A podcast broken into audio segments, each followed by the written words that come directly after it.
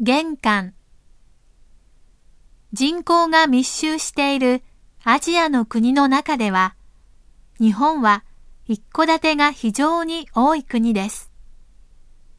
だから集合住宅は家とはあまり言いません。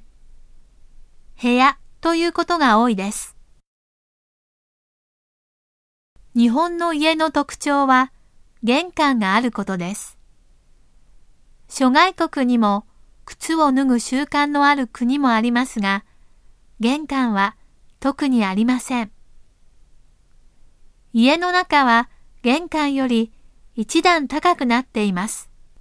それで他人の家に入ることを家に上がるというのです。低くなっている玄関で靴を脱ぐので、泥は家の中に入りません。